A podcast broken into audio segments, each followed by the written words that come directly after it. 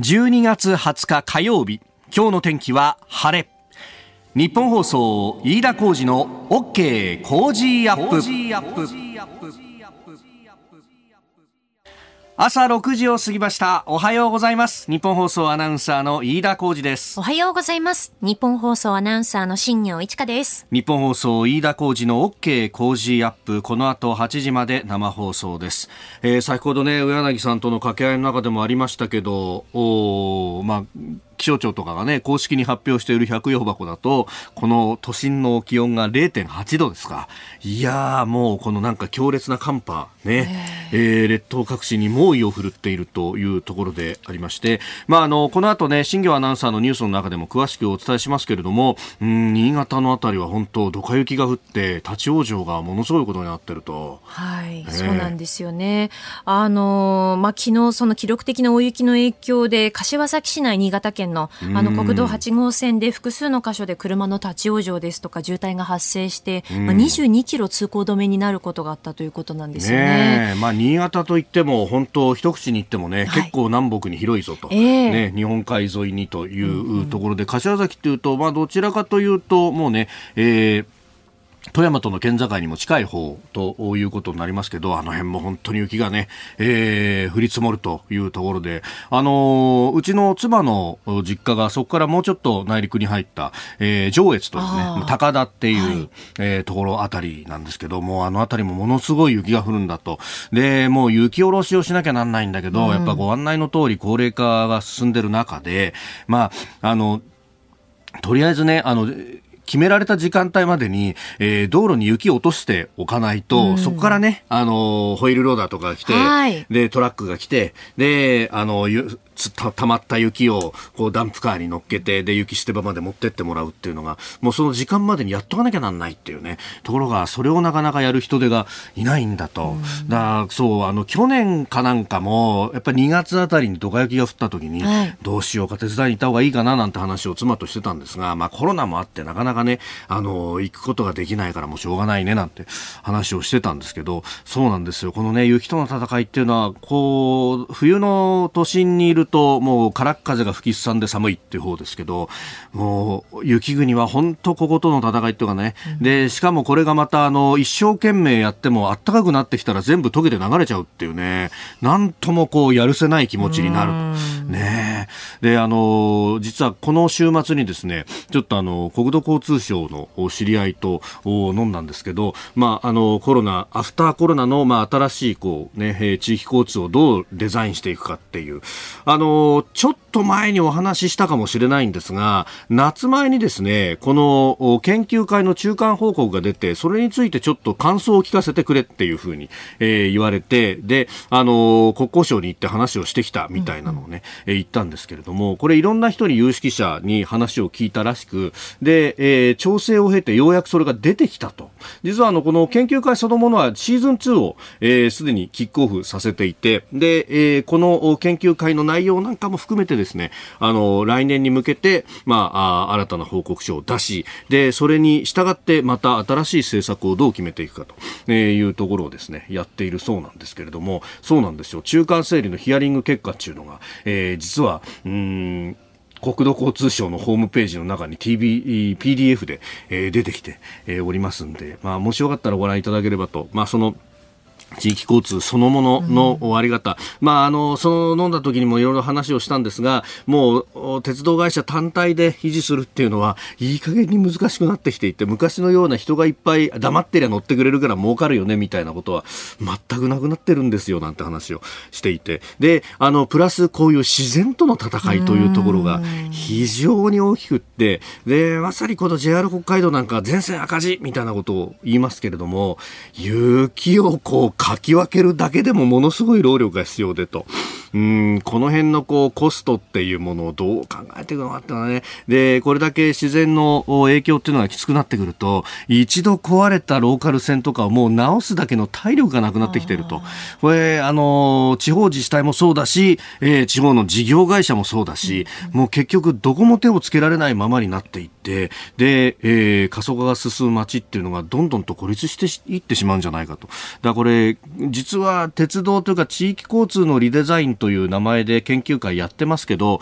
国土のリデザインの部分っていうのが非常に大きくなってきてるよねっていう話をね、えー、していて、これも実は喫緊の課題だし、で、あの、鉄道がまた繋がっていて、物が運べるよっていうことが、こう、回り回って安全保障にも影響してくるよね、なんていう話もあるんで、まあその辺をですね、考えると、なんか堂々巡りに入っていってしまうんですが、まあそうは言いながら少しずつでも解を求めていかなければいけないというところで、まあ今週、工事殿の13人と、まあ、あのコメンテーター毎日ダブルでというところで、まあ、その方々のですねいろんな知見を伺っていこうと思っております。この後すぐ峰村健二さん登場。そして今日は小泉進次郎さんにもお越しいただくという OK 講師アップ。ぜひ8時までお付き合いいただければと思います。今日も美味しいお米が20人の方に当たります。あなたの声を届けます。リスナーズオピニオン OK 工事アップ。この番組はリスナーのあなたコメンテーター私田新業アナウンサー番組スタッフみんなで作り上げるニュース番組です、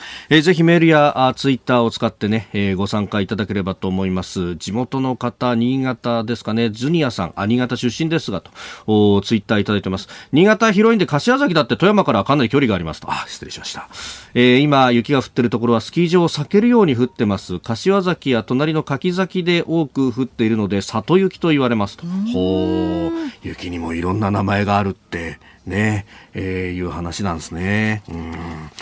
さて、えー、今週は特集ニュースの侍、いざ有楽町、工事ダブルコメンテーターウィーク、工事殿の13人。えー、この後すぐ、えー、今朝のコメンテーター、青山学院大学教授でジャーナリスト、峰村健二さんご登場。えー、さらに、元環境大臣で衆院議員、小泉進次郎さんは7時からのご登場となります。で、えー、峰村さんにまずは、中国白紙革命のインパクトということで解説をいただこうと思っております。で、えー、ニュース7時またぎですけれども、うん、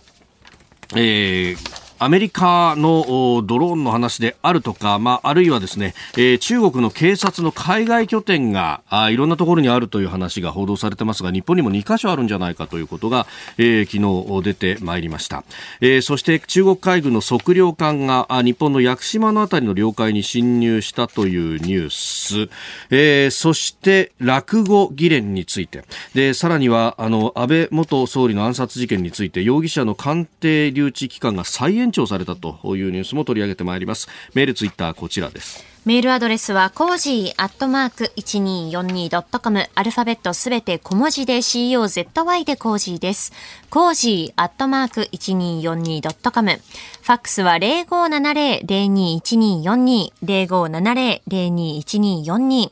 ツイッターはハッシュタグコージ1242。ハッシュタグコージ1242です。おはがきでもお待ちしています。郵便番号100-8439。日本放送飯田工事の OK コージアップオピニオンの係まで。今週はメッセージをいただいた方の中から JA 全農千葉から千葉の新米粒すけ5キロを毎日抽選で20人の方にプレゼントします。 Cozy up の番組ホームページにプレゼントの応募フォームがあります。こちらからも応募ができます。ぜひご利用ください。え、なお、ご応募の際には必ず電話番号と郵便番号をお書き添えください。いただいたオピニオンこの後ご紹介します。骨のオピニオンお待ちしています。さあ今週はニュースの侍いざ有楽町浩司ダブルコメンテーターウィーク浩司殿の13人。この時間から登場です、えー、キャノングローバル戦略研究所主任研究員で青山学院大学客員教授ジャーナリスト峰村健二さんです。おはようございます。おはようございます。よろしくお願いします。えー、今日変則で、えー、小泉さんは7時からとということなんで、まあ、峰村さんとね、関係性とか、後ほど、7時のところでまたお話しいただこうと思うんですが、はい、えー、峰村さんのツイッターを見ていると、いろんなところに行かれてるなと。この間、シンガポール行かれてましたね。そうなんですよね。弾丸で、機中泊2泊みたいな。あそうですか。この年になってやるもんじゃないなって後悔をして帰ってきたところですね。まあでもやっぱりリアルであ行って会うっていうのはこれ大事だそうですね。今回あのシンガポールの政府の人たちとかなり濃厚な、ええ、まあもう話題は中国。もう一本でしたね。この時期で中国っていうと。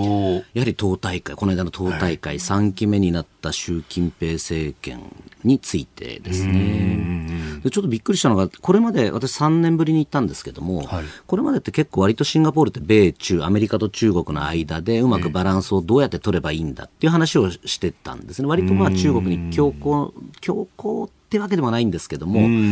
割とそういう感じだったんですが、今回ちょっとびっくりしたのが、はい、中国大丈夫かっていう、むしろそっちの本当に持つのっていうところの論調での議論が多かったのが印象的でしたね。はあ、持つのっていうのはこれ習近平3期目始まった途端にいろんなことが起こってるってことですか？そうで起きてますし、あとはやはりその、結構シンガポールってあの家人、中華系の人が多いんですけれども、はい。実はそんなに中国べったりってわけではなくてむしろその共産主義が嫌でとか、あの文化大革命の頃が嫌でこう逃げてきた人が多いんですね。なのでそういう意味では共産主義に対するアレルギーってものすごく実は強いんです。そこでいうと今のこの習近平政権この間のあの党大会の政治報告でもマルクス、マルクスマルクスマルクスって連呼してたわけですよね。ってなるとこれこれもまたかつての共産主義に戻っちゃうんじゃないのっていう。ところがまず一つ、でもう一つそのまあ、習近平氏が完全まあ一強体制になったんだけれども、はい、いろんな、まあ、この間のね、後でもまた話しますけど、白紙革命みたいな、これ皆さん白い紙を持った抗議運動とか起きたりとかして、はい、これ本当に持つのっていう、そういう心配ですね。やはりそのシンガポール、相当中国に依存しているので、はい、このまま中国が倒れると、それこそくしゃみするどころじゃなくて、くしゃみくしゃみして風邪ひくどころじゃなくて、えー、ぶっ飛んでしまうっていうところの心配ですよね。うん。これ、もともとゼロコロナで、えー、経済が厳しくなってきていると、はい、まあ、あのロックダウンなども含めてそれにかなり不満が高まったんじゃないかというようなことも言われますけれども、はい、一方でこの白紙革命と言われる抗議活動があってそれを受けるような形で、うん、ゼロコロナの緩和っていうのがなんかダダダダダって今決まってってるじゃないですか。そうですね。だからこれ全体として共産党政権のこう意図的なんじゃないかみたいな指摘する人います？もうありますが、私そこまでこう予定調和でやってないと思うんですね。ええ、というのはその、かなりあのデモ中も私ずっとこの中国の携帯で見てましたけれども、もうだんだんだんだんもうあまりにもそういう写真、デモの写真とか、あのが多くなりすぎて、要はコントロールできてないんですね。はい、中国はその一生懸命削除してるんですけども、もうそれ飽和しちゃって、溢れるのがもうよく分かったんです。そこから見ると、その出来レースでは絶対ないと。いうふうに断言できます。で、一つもう一個で言うと、やはり今回、はい、実は習近平政権で2期10年、かなり強権で押さえつけてきたわけですけれども、初めてその市民の抗議の運動によって、うん一番の看板政策だったそのゼロコロナ政策を撤回したわけですね、事実上。これってやはりすごくインパクトがあることだと思いますよね。あのもうこれ、やはり共産党政権でいうと、何かこう市民の意見を聞いてしまうと、要求一度受け入れたら、その後もどんどんどんどんこの要求を受けなきゃいけないっていう、すごくそういうパラノイアが彼ら持ってるんですけども、これ一度受けたらもうどうしようって思ってるのを、今回あっさり受けてしまったんですね。えー、で、その後その革命、あの革命というか運動以降の毎日人民日報を見てるとですね、はい、毎日毎日一面に、はい、あの、いかにゼロコロナ政策が正しかったかっていう、あの言い訳みたいな記事を毎日出してるんですね。で、その後最後の本になったらですね、はい、いや、実はゼロコロナはあってたけれども、うん、オミクロンって意外と毒性低くなってきたからそろそろいっかなみたいなこういうもうもうなんかオミクロンのせいにし始めてると。なるほどなるほど。いうのを見るとこれはそんなにこう、はい予定調和でやったんではなくて本当に市民の声を受けてしかもあのやっぱり習近平、はい、えー、退陣とかですね共産党打倒みたいなこういうプラカードを持った人もいたっていう意味では、はい、これは相当なインパクトショックだったっていうのがおそらく真相だと思いますね。あやっぱもし完成でコントロールしてたら、はい、そんな習近平も下ろせみたいなことは絶対ない出ない。絶対出ないですね。だから例えばその天安門事件もそうですし、1989年の天安門事件もそうですし、はい、あと反日デモっていうのがありました。えー、これ実はその、ね、結局党内とか軍の中の権力闘争の代理戦争みたいなところもあったんですが、今回はそういうコントロールではなくて、はい、ある意味この14億の民が、中国の政府、共産党に対してお前らふざけるなっていう、そういうもう矛先が向いてるって意味では、これは果たし、多分新中国始まって以来初めての出来事だったと言ってもいいと思いますね。私も12月の頭、今月頭に、あの、アメリカと日本の、まあ、シンポジウムの、ファシリテーターをやったんですけど、うん、その時にアメリカから来た、まあ、共和党系の指揮者の人だったんですけど、はい、まさに同じことをおっしゃっていて、あそうです普通のデモだったら、うん、その習近平を下ろせみたいなことは絶対に出てこないと、これはまずい。で、彼が指摘してたのは、うん、だからこそ、こういう追い込まれたタイミングで、外に対して暴発するんじゃないか、そこが恐ろしいんだという話をしてたんですが、このあのそう思いますね。あのやはりその今、習近平政権って、ある意味その、鄧小平以降のその経済成長っていう、これまで中国共産党の正当性が今揺らいでる状況なんですね。なので一生懸命じゃあなんとか次の正当性を作ろうとして必死になってるところに、まさに足元でああいうこう抗議運動が起きたというところで、ますますその正当性が揺らいでるわけですね。なのでなんとかこの我々が統治しなしてるんだっていうところをもっと出さなきゃいけないっていうことで何らかの次の成果を出すと。ところがじゃあ国内何か経済もう一回よくしようと思うと無理ですよね、はい、ってなるとじゃあどこに向くんですかと。いうところですね。これはもう歴史も証明してますし、やはり内部の矛盾は外部に転換するっていうのはもうこれずっと教科書通りで行ってきてますので、このあたりのえー、なんですか？その今のさっきの共和党の方がご指摘している部分というのは私も同感ですね。これ、シンガポールの人たちとしてはそうやって出てきた時のやっぱりリスクっていうのは当然考えてるわけです考えてますね、あと、実は結構今回、私も驚いたんですけれども、はい、相当香港とか大陸にいた中国のそのビジネス、まあ、まあ、お金持ちの方が結構シンガポールに移住してきてるんですね。そうですか。でこれ皆さんあのどうも聞いてると政府の人に聞いてみると、もうそのやっぱりこのままいくと、多分やられちゃうと。お金持ちになったら、あの、ジャック・マーさんがこの間日本に、はい、逃げてたって話ありましたけどそうですよね。ずっと日本にいるんだっていうね。はいはい、どうもいるっぽいですけども、この近くじゃないですかね。なんか、そんな、ねえー、それこそフィナンシャル・タイムズが結構詳しく書いてましたね。したね。ねなんですけど、皆さんそういう流れがすごく今、あの、強まってましたね。それによっても、あの、家の値段、シンガポールの家の値段がめちゃくちゃ上がってる。なるほど。新築のマンションだとか地価が上がって、はい、そうですね。これでも中国は結構こう、もうパスポートの期限前でも、それこそ取り上げちゃうみたいな話とかが報道されたりもしてますもう全部取り上げてます。取り上げてるというか、その、例えば大学だったら大学当局とか、はい、国有企業だったら企業のその人事部の人が全部パスポートを取り上げてます。これってもう要はその勝手に海外に逃げたりとか、あの、こう財産を移したりとか、愛人に会いに行ったりとか、しないようにっていう措置ですね。はあ。まあ、お金持ちはお金持ちで、それに対しての対応策みたいのがあるから出てこれちゃうってことですか？そういうことですね。だからシンガポールに関しては、そこは結構やっぱり投資移民とか結構あるので、そのあたりうまく使って、てるんでしょうけれどもでも今だからそのもっと締め付けられる前に逃げちゃおうっていうのはすごくありましたね動きは。なるほど。もう結構そういう意味では、でもこれ、3期目入って、はい、で、あの、胡錦涛氏が連れ出されるのか何なのかって、ああいう映像が出たりとか、はい、で、その直後に江沢民氏がね、死去したっていうニュースが出たりとか、うん、盤石っていうふうに思われたところが意外と脆弱ですね。この、やはりそこを私もずっとこの中国を見てきて思ったんですけど、盤石な時が一番危ないんですよね、実は。やはりその、一強になってしまうと結局周りも誰も怖くて何も言わない。やっぱり中国の人ってすごくそこプラグマティックなので、うん、あこれ言ったらやばいよねって思うともうみんな言わなくなっちゃう。そうするとまさにもうあの裸の王様になってしまうっていうところがまさに今それを地で言ってるのが習近平政権だと言ってもいいと思いますね。さあ、まあ、この習近平政権も含めたこの東アジアとどう対応していくのかというあたり、まあ、あの安全保障関連の、ね、3文書も出てきたというところで、えー、この後またあじっくりとお話をいただこうと思っております。まあ、日本国内も、ね、中国の警察の海外拠点がなんて話が出てますもんね。そうですね。もう露骨な内政干渉ですよね。これは。えー、そのあたりは6時50分過ぎニュース7時またりのゾーンでまたお話しいただこうと思っております。えー、皆野さん今日8時までお付き合いいただきます。よろしくお願いします。よろしくお願いします。ここが気になるプラススタジオ長官各紙が入ってまいりました。えー、今日の一面トップでありますが、まあ、あの、当初予算案について、まあ、これはもうなんか、師走の風物詩みたいになってますけれども、えー、朝日一面、当初予算案114兆円台、異例6兆円増、防衛費が押し上げ、えー、毎日新聞、来年度予算案総額114兆円、防衛費1.25倍、6.8兆円、政府調整と、えー、いうことが出てきております。まあ、あの、積み増しはね、当然しなければいけないよね、というところですよね。えー、そして、まあ、産経も予算案に関してですが、トマホーク購入2113億円、防衛費総額6.8兆円と。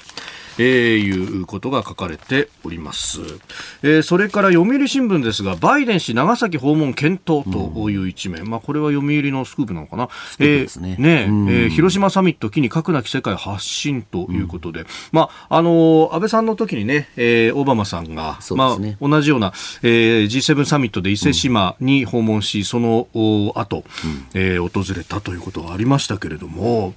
ね、でもまあ長崎はまだね、はい、あれですので、これ、まあ広島に行くよりは長崎の方が私は意味はあると思いますね。ただこれも気をつけなきゃいけないのが、今このタイミングで、どういうメッセージを発表するのかっていうのは非常に重要ですよね。ここ、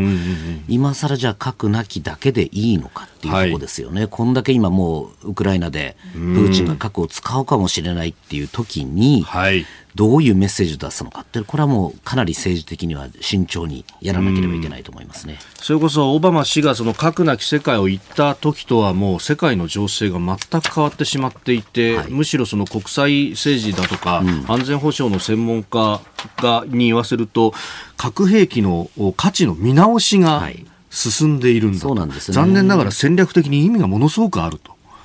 このこの間、ワシントンに行った時も、やはりその、はい、バイデン氏もそうなんですけれども、岸田さんもこのやはりその核なきところにこだわってる、核のないところにこだわってるので、はい、ここはやはりその2人が、ええー、どういうメッセージを出すのかっていうのは、すごくあのワシントンのアメリカ当局の中でも、すごく慎重になってるところありましたね。それこそね、あのアメリカの民主党の、うん、まあ、特に左派の人たちの中には、もうアメリカは先制不使用を宣言したらどうだということまで言う人もいますけど、そんなことしたら日本は。そうですね、かなりでもそこは煮詰まってたとこだったんですね、それがあのこの2月24日で、まあ、ウクライナに侵攻したことによって、そのあたりは今、止まってますけれども、かなりそこは議論としては進んでましたので、先制不使用の話ですね。えー、ただ、それ、アメリカはそれでいいかもしれないけどさっていう話ですよね。そういうことですね。まさにアメリカの核の傘にある日本としては、ちょっと待ってくれって話を言わなきゃいけない、拡大核抑止の話って言わなきゃいけない話ですから、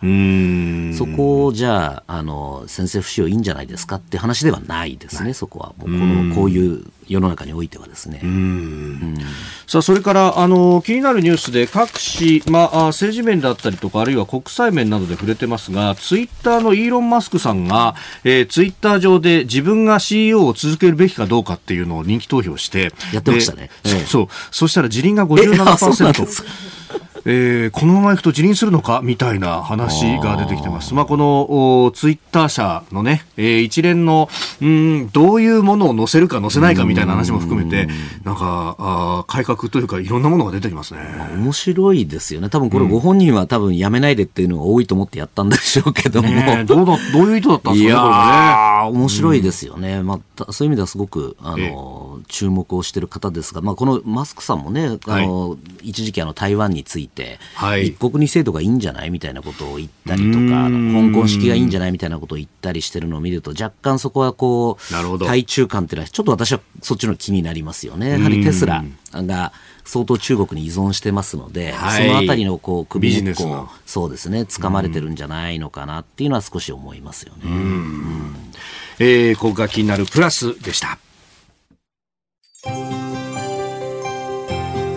お聞きの配信プログラムは日本放送飯田浩司の OK コージーアップの再編集版です。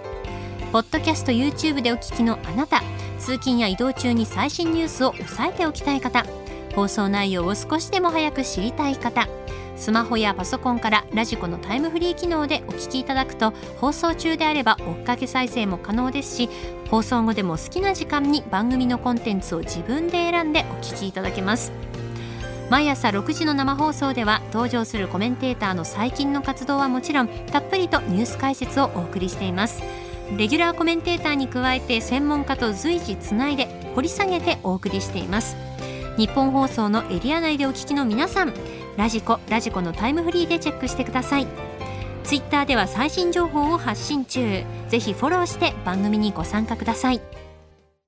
あなたと一緒にニュースを考える飯田浩二の OK 工事アップ、えー、この時間からコメンテーターの方々と7時をまたいでニュースを掘り下げてまいります、えー、今朝はキャノングローバル戦略研究所主任研究員で青山学院大学客員教授ジャーナリスト峰村健二さんです。引き続きよろしくお願いします。よろしくお願いします。さあまず株と為替の値動きをお伝えしておきます。現地19日ニューヨーク株式市場ダウ平均株価は先週末と比べて162ドル92セント安い3万2757ドル54セントで取引を終えました。ハイテク銘柄中心ナスダック総合指数は159.38ポイント下がって1万飛び546.03でした。一方円相場1ドル137円ちょうど付近で取引されております。アメリカの中央銀行にあたります FRB 連邦準備制度理事会の利上げによる景気後退への懸念が重荷となって、4営業日続落であったとということであります。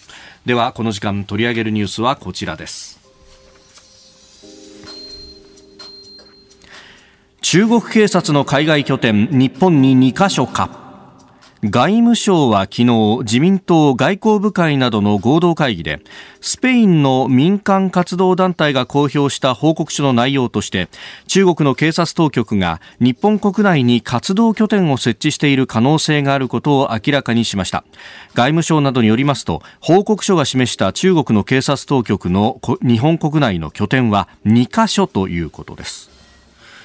あの報道されてたのは一箇所その福州市が出してた神田のあたり、ね、あとは南通市ですね、江蘇省の。ただこれも結構2013年ぐらいから実は中国これやってまして、もう10年近くなやってますね。えっと、狐狩りと当時言われてて、狐っていうのはですね、その海外に逃げている、例えば政府の高官とかを追っかけると。はい、これは日本だけではなくて、アメリカなんかにいる、人を追いかけたりっていうのをやってたんですね。でそれをだからある意味パスポートをちょっとあの公務員用のパスポートじゃなくて行って普通のパスポートで入ってその捕まえると。いうのをやっていたって。でもこれって本当に完全内政干渉ですしそうですよね。こんなことは絶対に許してはいけないわけですね。で特にやはりその中国政府に都合の悪い、まあ、その汚職交換ならまだしもですね、例えば、はい、えー、民主活動家とか、えー、えー、あとはその少数民族の方の運動してる人なんかにもこう影響が出るというのはずっと懸念されてる話ですよね。うん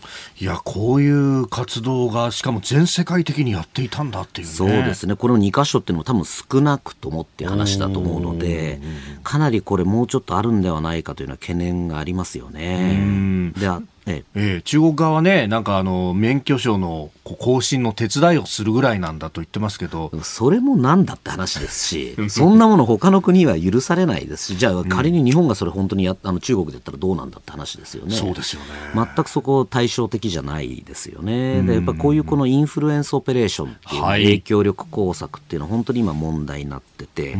あの例えばアプリとかですね、ドローンとかも今アメリカではすごく中国製を警戒する声がってるんですね、えー、例えばそのドローンなんかでいうと、はい、この間のワシントンのこの飛行制限区域の中にですね中国製のドローンがこうハッキングされて、例えばスパイ活動に使われたりとかするんじゃないかっていう懸念の声が出たりしてますね。なるほど。そういうこうバックドアと言われるこう抜け道みたいのが実は設定されてて、そうですね。何かあったらコントロールされちゃうという。もうこのバックドアは基本も入ってると思っといた方がいいですね。例えばその TikTok 今は若い人たちに人気ありますけれども、はい、これなんかももうかなり私ももうここ2、3年追いかけてますけども、はい、やはり一度もこのダウンロードしたらそういうバックドアっていうのはつくリスクっていうのはあると。で特にこの間ちょっとびっくりしたんですが、あの、はい、CIA、アメリカの CIA のバーンズ長官がですね、はっきりともこの TikTok について中国政府のこう中国政府がですねアメリカの利用者のデータを取ったり、うん、この動画の内容を中国の指導部の利益に合うようにに操作できるんだっていうかなり警告強い警告を出していると。いうことを考えるとこのバーンズさんっていうのはもうあの CIA の長官だけではなくてかなりこう中国とかにも問題中国問題にも詳しい方なのでこの人がここまでおっしゃったっていうのは相当証拠があって言ってる可能性があると。いうところですよね。ただの感想とかではではないですね。根拠のないことは言わないですね、彼らは。もうあのアメリカ全体として、まあ、これね、中国は WTO に提訴しましたが、はい、10月あたりの段階で半導体全体について、もう輸出入に関して規制をかけるんだとい。うことを言ってますよね、はい、まあ、そのぐらいの期間ということですか？そうですね、もう本当にここ、先端技術、特にやはりそのあの半導体についてはですねもう主戦場になってますよね。ここでこの半導体のあのアメリカとか日本のこの優位性が中国に崩れたらこれまずいという危機感はすごくありますね、やはり軍事に転用されると、でこれも根本としてやっぱりその軍民融合と。いうこの中国、今の習近平指導部の方針があって、できるこの民間のこの技術も軍にこうどんどんこの取り入れようというこの辺りに対する危機感が高まっていると言ってもいいですね。うん。これね、あのそこに関してもサプライチェーンを組み替えたりとか、うん、あるいはその規制に関してももう日本も含めてあるいはヨーロッパも君たちもきちんと協力してくれよという、まあ、圧力も強まってますよね。そうですね。半導体なんかもまさにそうですし、うん、えー、その他も、逆にこれ日本が下手すると何、お前な何やってるんだってことにもなりかねないというところです。特にこの TikTok に関してはですね、ほとんどこの、まあ、TikTok だけではなくアプリに関してはですね、ほとんど日本のこの政府含めてな何も対策してないような状況なので、この辺りっていうのはこの日米下手をするとこの日米の同盟関係にもこうひびが入りかねない問題ですよね。うんその辺日本はこの経済関係に関しては、まあ、ある意味の民事不介入というような形でやってますけれども、もはやそれで立ち行くのかってところそうですまさに今の経済安全保障の考えっていうのはそこですよね。はい、このまあ民事不介入で本当にいいのかと。いうところですね。これやはりその、これも安全保障の問題なわけですね。この TikTok にもそうですし、このドローンなんかもろに安全保障なわけですから、はい、ここはもう民事不介入ではなくて、もう民事も一緒なんだっていう考えのもとに、このどんどん規制なり調査っていうのはしていかなきゃいけないというふうに思います、ね、うんまあこれこの後ね、あの話で話題出てくると思いますが、安保3文書が改定をされた、新しくできたというところで、この経済安全保障っていうのもキーワードの一つですもんね。もうあの大きな柱の一つですし、この3文書の内容っていうのは私すごくいい内容ですし、前回と比べてもすごくアップグレードされてますし、危機感も現れていましたが、じゃあこれをどう実行していくのかっていう問題ですよね。はい、そうですよね、はい、経済関係で何か縛るってことになると、それこそ外為法ぐらいしか使える法律がないんじゃないかって話ですよね。で、ね、もあとはその情報の漏洩の部分なんかっていうのも、はい、まあ、特定秘密法っていうのはありますけれども、そこもまだ緩い、アメリカと比べると緩いというところもありますので、このあたりの法整備もこうしていかなきゃいけない、検討していかなきゃいけないでしょうね。文章ができたからそれで終わりってもんじゃない。ではないです。逆に文章ができたからそれをしっかり実行しないと、仏作って魂がじゃ困りますね。7時またぎです。今週はダブルコメンテーターウィークです、えー、まずはキャノングローバル戦略研究所主任研究員青山学院大学客員教授でジャーナリスト峰村健二さんです。引き続きよろしくお願いします。よろしくお願いします。さあそしてこの時間から、えー、元環境大臣衆議院議員の小泉進次郎さんにお越しいただきました。おはようございます。おはようございます。よろしくお願いいたします。いや起きれてよかった。起きれてよかった。朝7時ですかって、ね、最初お願いした時には朝どんだけ早いですか、ね、飯田さんとは同い年の横須賀市民ですけど ど、ね、朝強いですね。いやいやいや、ね、強くないんですよ、本当に。ありがとう今日はよろしくお願いします。いやこちらこそ、よろしくお願いします。で、あの、小泉さんにお願いするときに、峰村さんと一緒にやっていただきたいんですっていう話をしたんです。で、この二人に、実はつながりがあったんですけれども、お知り合いだったんですかね？あの、実は、峰村さんを紹介してくれた方って、安倍元総理だったんです。ああ、安倍晋三元総理大そうなんですよ。そうですか。あの、僕実は、時々、お伺いをして、いろいろ特に外交安全保障、お話を伺ってたんです。はい。それで、僕が、どなたか、この人の話は聞けとか、えー、あった方がいいよ。そういう方ってどなたかいらっしゃれば、ご紹介いただけませんかってお願いをしたらですね、はい、峰村さんだったんですね。おお。彼はいいよって。へえ。え、それいつ頃の話なんですか？去年去年？そうですね、もう1年ちょっと前です。ですね、1年半ぐらい前ですかね。そうですよね。えー、そうなんですね。そうなんですよ。突然安倍さんからあの連絡が来て、えーはい、あの小泉さんから連絡行くからよろしくねって、な、なになにこれ何これ？全然本人分かってないみたいな。へえー、そんな出会いでしたね。だから、安倍元総理今年お亡くなりになられて、はい、あのいろんな思い出がありますけど、うん、まあ最近の一つは峰村さんという方を紹介していただいたそうでしたね、ね、そんなことありましたね。それ以来ですね。そうなんですね。はい、いや、でもびっくりされたんでしょ？びっくりしました。もうそのそれまで面識全くなかったんでしょ？あの、いや、えー、っとですね、実はあの、奥様が私、あの、高校の同じ、あの、オーケストラやってたんですけどその時の後輩で、なるほど。間接的には存じ上げてたんですけど、ちょっと安倍元総理とその小泉さんってこの関係が、あのいまいち当時はよく分からなかったんですが後で聞いたらですね、安倍総理もいやいいんだよって。いい小あの小泉さんいいんだよ。外交のセンスがすごくあるんだっておっしゃっててええー、と思って。えーいや私はその共通の知り合いの記者の方から紹介を受けたんですけど、その最初のところで私も酔っ払ってたんで、こう、結構あの、いろいろ言ったんですが、その ビニール袋の話とかの時は、あの、すいません、結構批判してましたっていう話をしていて、で、あの、そっちのイメージじゃないですか。でも、もともと、あの、小泉さんのこの選挙区が横須賀であって、目の前に第七艦隊の司令部があって、うんはい、で、ね、あの、海事もあれば陸事もあればっていうところであるし、し、で、あの、そもそもは安全保障に関してっていうのも、これは昔から、で、アメリカのシンクタンクにもいらっしゃったそうですね、外交安保でね。で、しかも私の場合は祖父、はい。あのおじいちゃんは防衛庁長官やってましたから、はい、そうですよね。あのすごくこの前自衛隊の方って粋なことやってくれるなと思ったのは、うんうん、横須賀に陸上自衛隊の栗浜駐屯地という、はい、日本最古の駐屯地があるんですけどこの前行事があって伺ったんですね、はい、そしたらあの控室で、私が座る椅子の隣に、うちのおじいちゃんが同じところに座ってる写真を用意してくれましたね。はこれかつておじいちゃんが防衛庁長官の時ですっていう。視察に訪れた。っていうね。そんなまあ歴史もある、うんうんうん、あの自分の家族ともね、えー、ご縁のある、テーマはテーマなんですけど、うんうんうん、あの逆に言えば、はい、最初から防衛ばかりになってしまうと、えー、その防衛ばっかりになってしまう。ああ、そこの専門でこう深くっていうふうにそこも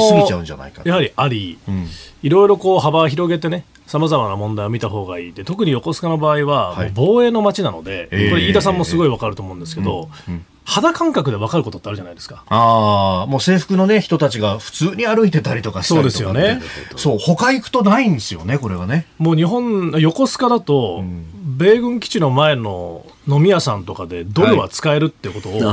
疑問に思わないじゃないですか。子供の頃から見てるから。そうですよね。ええ、いろんなね、ことが、横須賀あるあるは、他では通用しないこともいっぱいあるし、うん、だけど横須賀ならではで、理解がすごく早まることもありますね。うんなるほど。まあそのあたりね、今本当にホットになってきたこの安全保障の話題っていうところ、うんはい、えー、この後ですね、えー、7時おはようニュースネットワークのゾーンであるとか、でまたじっくりと、えー、伺ってまいります。はい、えー、今日は小泉進次郎さん、峰村健二さんとこの後8時までお送りいたします。日本放送、飯田浩二の OK 工事アップです。今朝のコメンテーターはジャーナリスト峰村健二さんと元環境大臣で衆議院議員小泉進次郎さんえー、まずは大雪に関する情報です、えー、大雪による交通への影響をお伝えします、大雪の影響で運転を見合わせていた山形新幹線は今日は始発から平常通り運転しています。大羽本線は現在新庄と湯沢の間で運転を見合わせています。新越本線は今日長岡と新潟の間直江津と長岡の間が終日運転を見合わせます。上越線は六日町と長岡の間で終日運転見合わせ。羽越本線も新津と村上の間で終日運転見合わせ。このほか磐越西線や飯山線、越後線、白新線も一部区間で運転を見合わせます。雪による影響をお伝えいたしました。ではこの時間取り上げるニュースはこちらです。中国海軍の測量艦が日本の領海内に侵入。防衛省によりますと中国海軍の測量艦1隻が昨日午前6時50分ごろ鹿児島県の屋久島の南の日本の領海に侵入しました。その後午前10時30分ごろ鹿児島県口永良部島の西で領海を出て南西へと航行したということです。これを受け松野官房長官は昨日午後の会見で近年の中国による我が国周辺における軍事活動はますます拡大活発化の傾向にあり今回もその一環とみられると述べました。政府は中国側に対して外交ルートを通じて強い懸念を伝達しました。えー、この屋久島のあたり、まあ、鹿児島の九州のね、えー、大隅半島の、まあ、南側というところに当たっていて、大隅半島とこの屋久島などの間は、えー、国際海峡になっていますが、そ、ね,、こへ抜けるルート、領海の中を通っていったと。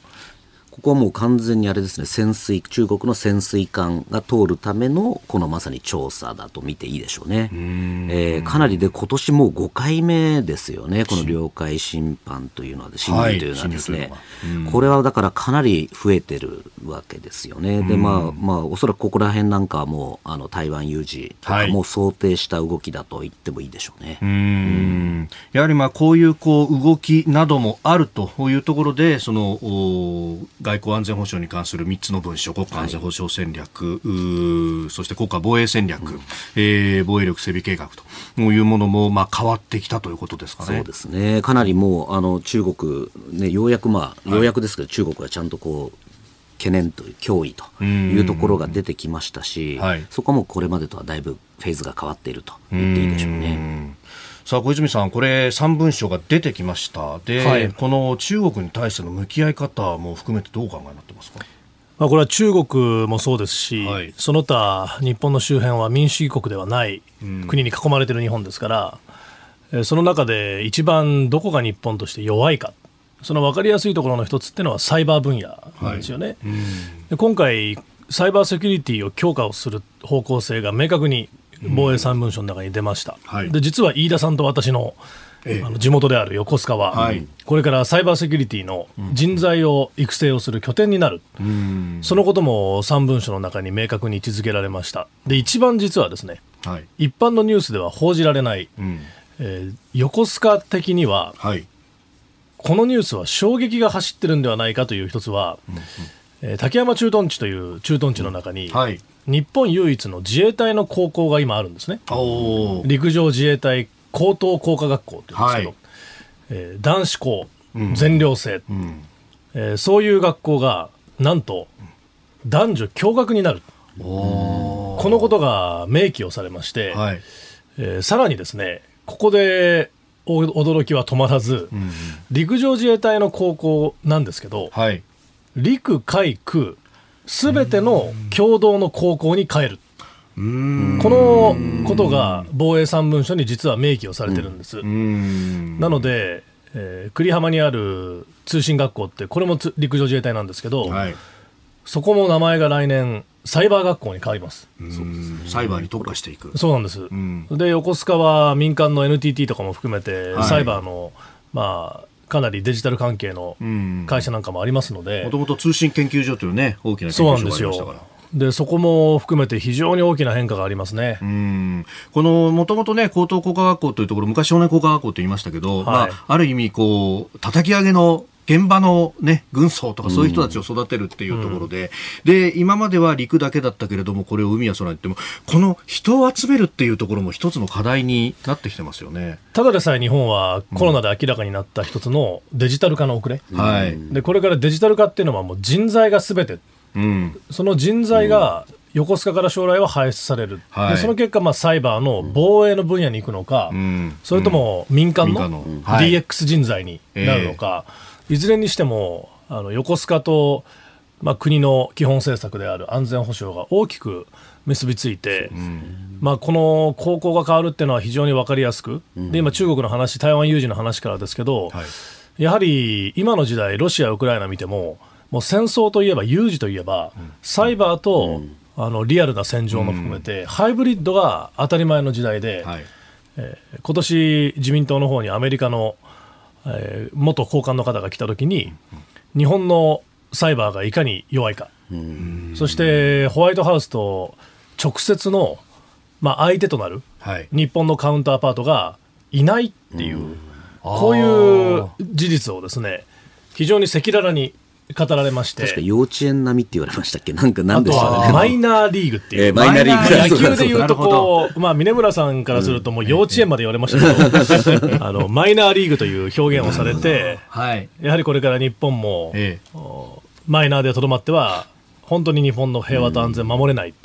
そういうところからすれば、あの私と飯田さんという横須賀つながりで今日お話をすると、まあ、このサイバー、はい、横須賀これは非常に大きな変化かなと思いますね。この辺ね、あの、それこそ、本当にこうサイバーの分野で最もせこうせこう才能が伸びる時期っていうのが実はあの小学校だったりとか中学校だったりとかすごく若い人たちだったりして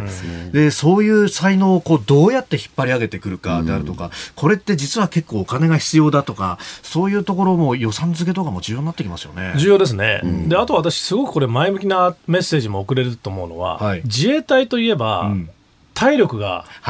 一番大事だっていう時代が変わるわけですよ。それで日本のために働きたい。自分は安全保障や平和のために貢献したい。だけど自分は体力には自信がないっていう若者や、まあ、あの、これからの世代に、自衛隊のサイバー防衛人材だったら、体力不問で入れると。そういう道もこれから切り開けていけるので、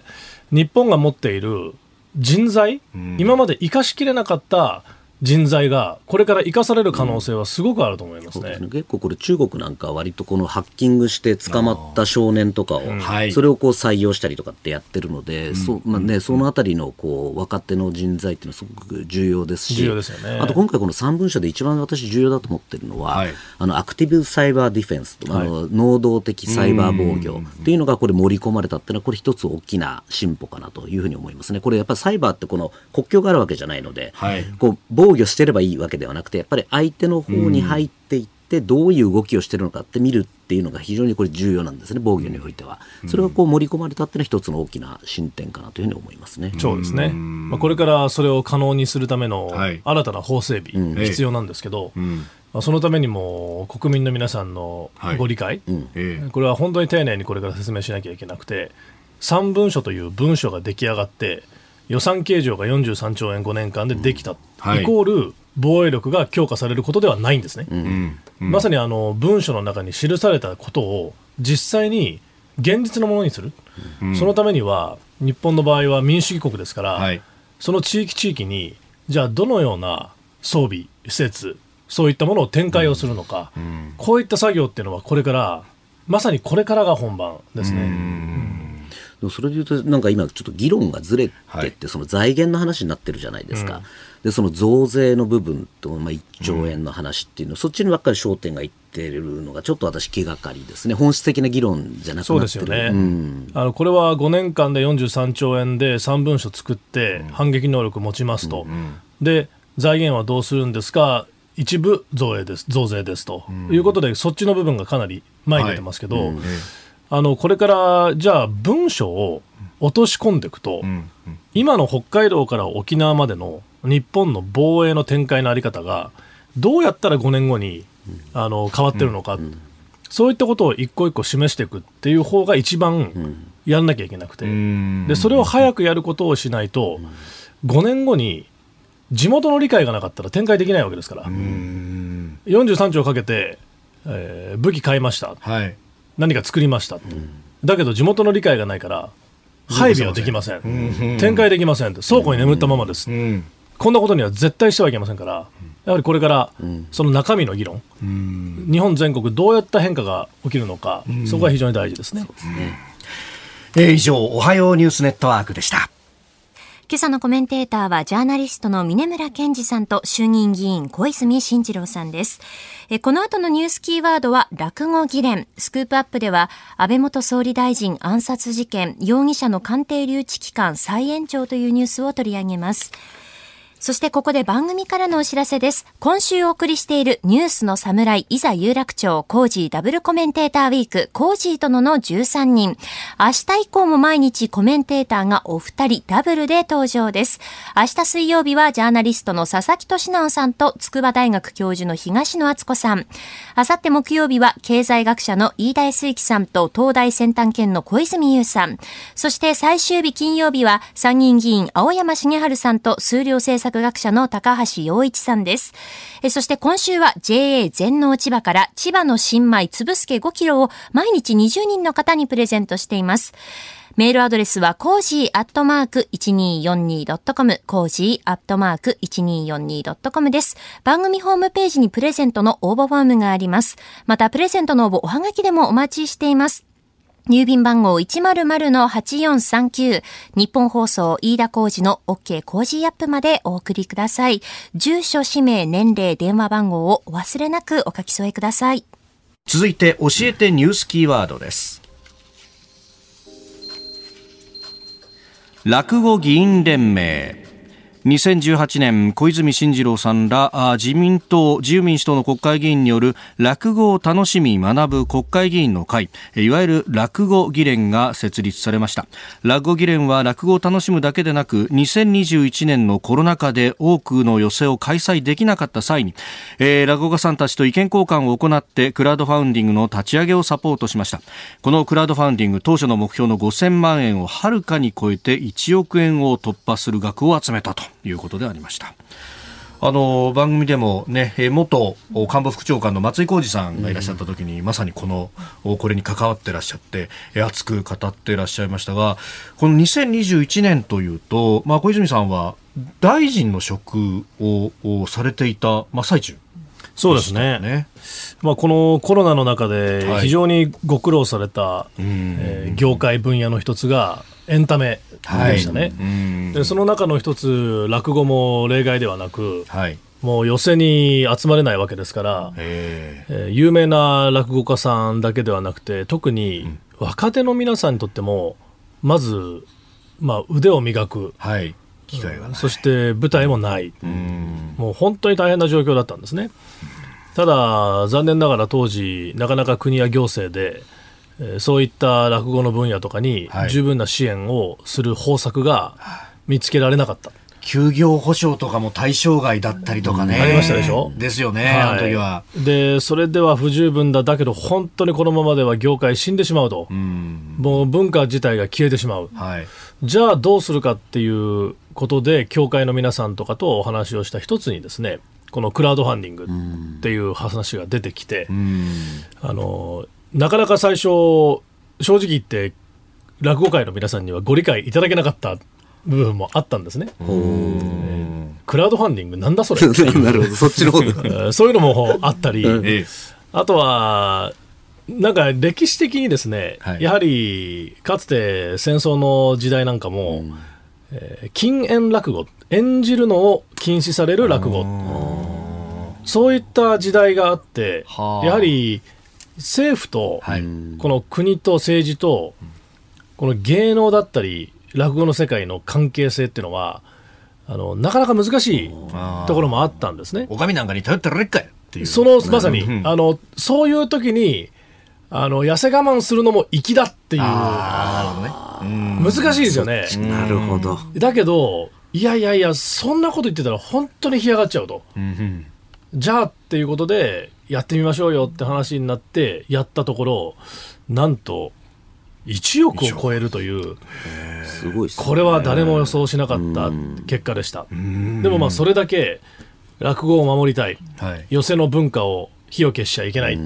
そういう方々がこんなにも世の中にいるんだっていうことが分かったっていうのは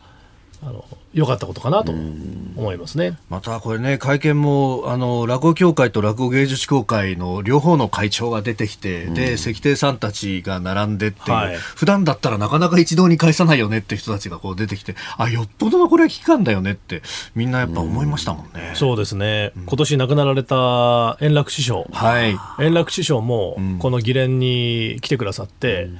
えー、円楽師匠は、分かれている落語の団体を、はい、統一したいっていうね、そういう思いを持たれてた方なんですけど、この円楽師匠の思いは、あの政治に対しても温かくて、はい、落語家さんの中で、うん、この人とどこで会ったかっていうエピソードの中に円楽師匠ほど政治の場で会った方はなかなかいないなと、えー、政治家のパーティーとかいろんな会合に円楽師匠は顔出されてたんですね。でいいつも非常にこうあったかく見ていただいた方なので、まあ、そういう魅力ある方々がいて魅力ある世界があってっていうのを知っていただきたいっていうスタートで始まったんですけど、まあ、コロナの時に一つの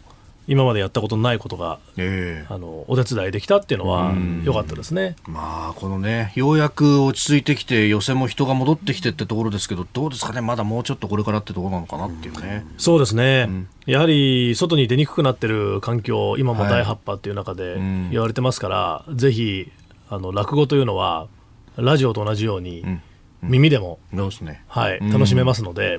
いろんな形でリスナーの皆さんには、落語そして時間ある時には寄せ。関心持っていただきたいなと思います、はい、え今日のキーワード落語議員連盟でした。さあ続いてここだけニューススクープアップです。この時間最後のニュースをスクープアップ。安倍元総理大臣暗殺事件。容疑者の鑑定留置期間再延長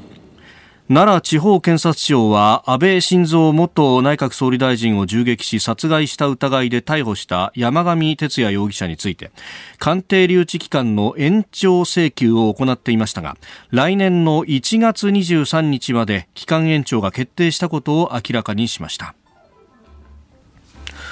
まあ、安倍さんとの、ね、お話、先ほど登場冒頭にも小泉さんしていただきましたけれども、安倍政権の、えー、終わり、2019年からは環境大臣として、だ大臣と総理という関係でもそうでしたね、うん、安倍総理から電話いただいて、はい、小泉さん、環境大臣よろしくっていう、そういうスタートだったんですけど、あのあまり知られていない安倍総理の、はい、今年やってた仕事？実は一緒にやらせていただいてたんですけど、はい、まあ、飯田さんに散々批判をされたあのレジ袋。あの関係でもあるんですけど、はい、実は大臣の時にプラスチックに対する法律を新たに作ってでその前段にですね、はい、安倍総理が、えー、なかなか納得しないトランプ大統領を抑えて、うん、G20 が大阪で開かれた時に、はいこれからは海の中のプラスチックごみが大変だから、もう海の中に流れ出る使い捨てプラスチックを2050年までにはなくそうと、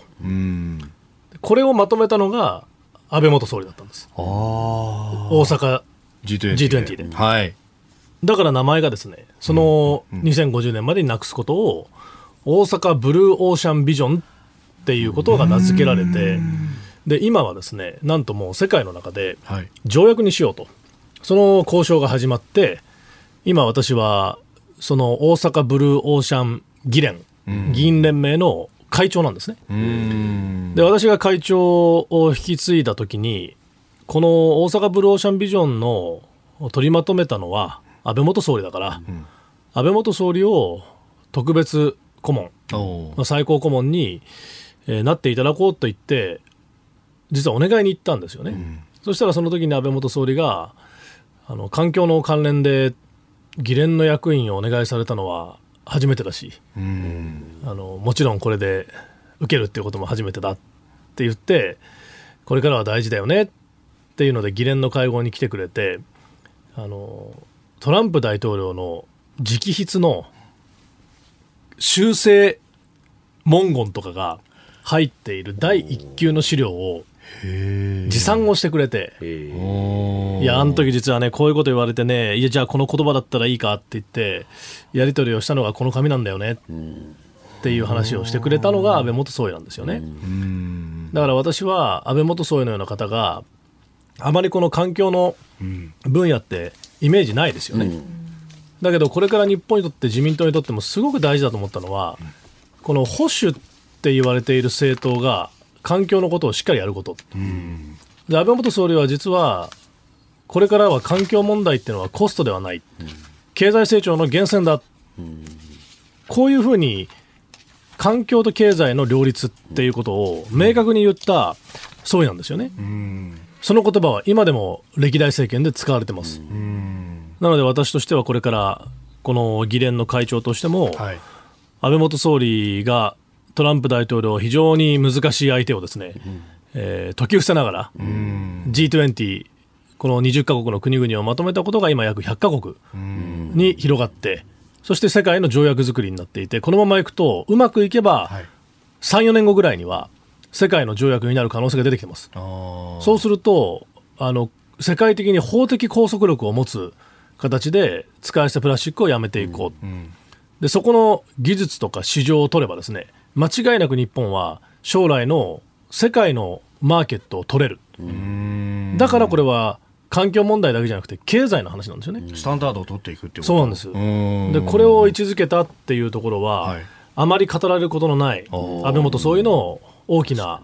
功績だと思ってます、結構メールなんかも来ていて、そのまああのビニール袋のまあ有料化の話などなど出す担当力を入れてましたがと、えー、草蛇さんという方、松戸の方、これ結構そのトランプさんが反対したっていうのも、まあ地元というか自分の国の中に、うん、えー、シェールオイルだとかいろんなものがあって、これをこうビジネスとして使っていきたいみたいなものがあったと。で、今日本で言えば、えー、電気が足らなくなるかもしれないと、これ、太陽光はその冬、雪が降ると動かせなくなるとかいろいろあると、で原発再稼働なんて言われますけれども、これ、必要じゃないかと思いますが、どうですかと、うん、まあ、これねあの、環境とその原発っていう話で、ヨーロッパなんかだと使わざるを得ないんじゃないかというような議論も出てきてますけれども、これどうですか？今、ロシア、ウクライナの情勢で、はい、やはり一時的に化石燃料への需要、うんうんそれは本当に増えてますよね。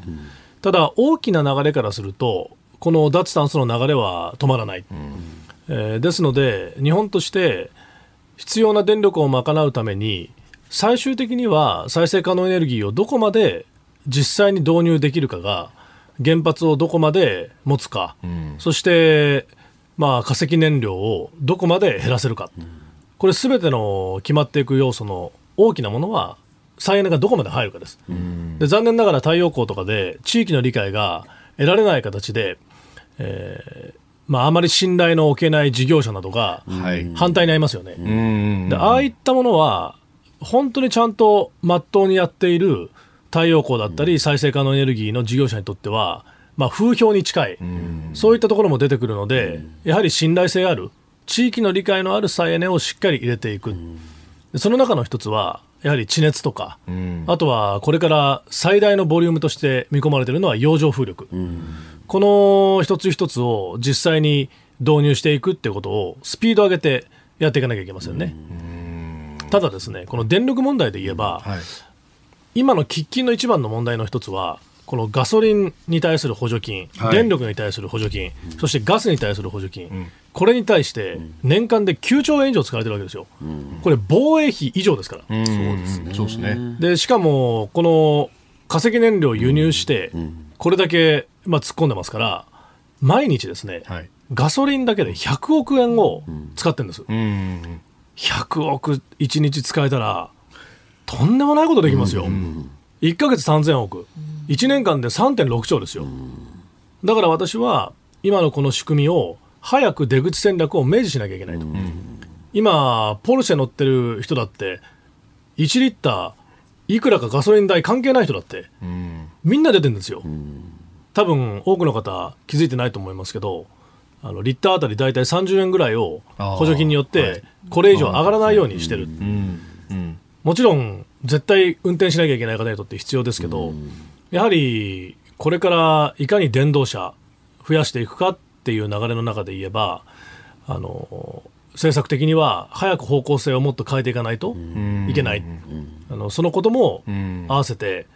あの政治としてはやらなきゃいけないなと思いますね。結局、エネルギーミックスの部分で、まあ、かなりこう天然ガスとか、うん、あ油の部分が増えてきちゃっている部分を、やっぱこれ、そのバランスごと変えないと、まずはいけないっていうことになってきますか、まあ、そうすると、選択肢として、まあ、再生可能エネルギーか原発かっていう、まあ、2つに絞られてきちゃうようなところがあるような気がしますけど。まあ、再生可能エネルギーの中でもさまざまなものがあります。はいで一番ベースロードって言われる安定的に昼でも夜でも風が吹いてる吹いてない関係なく、はい、太陽照ってる照ってない関係なく行く一つっていうのは地熱ですよね。でこの地熱もですね私が環境大臣の時に、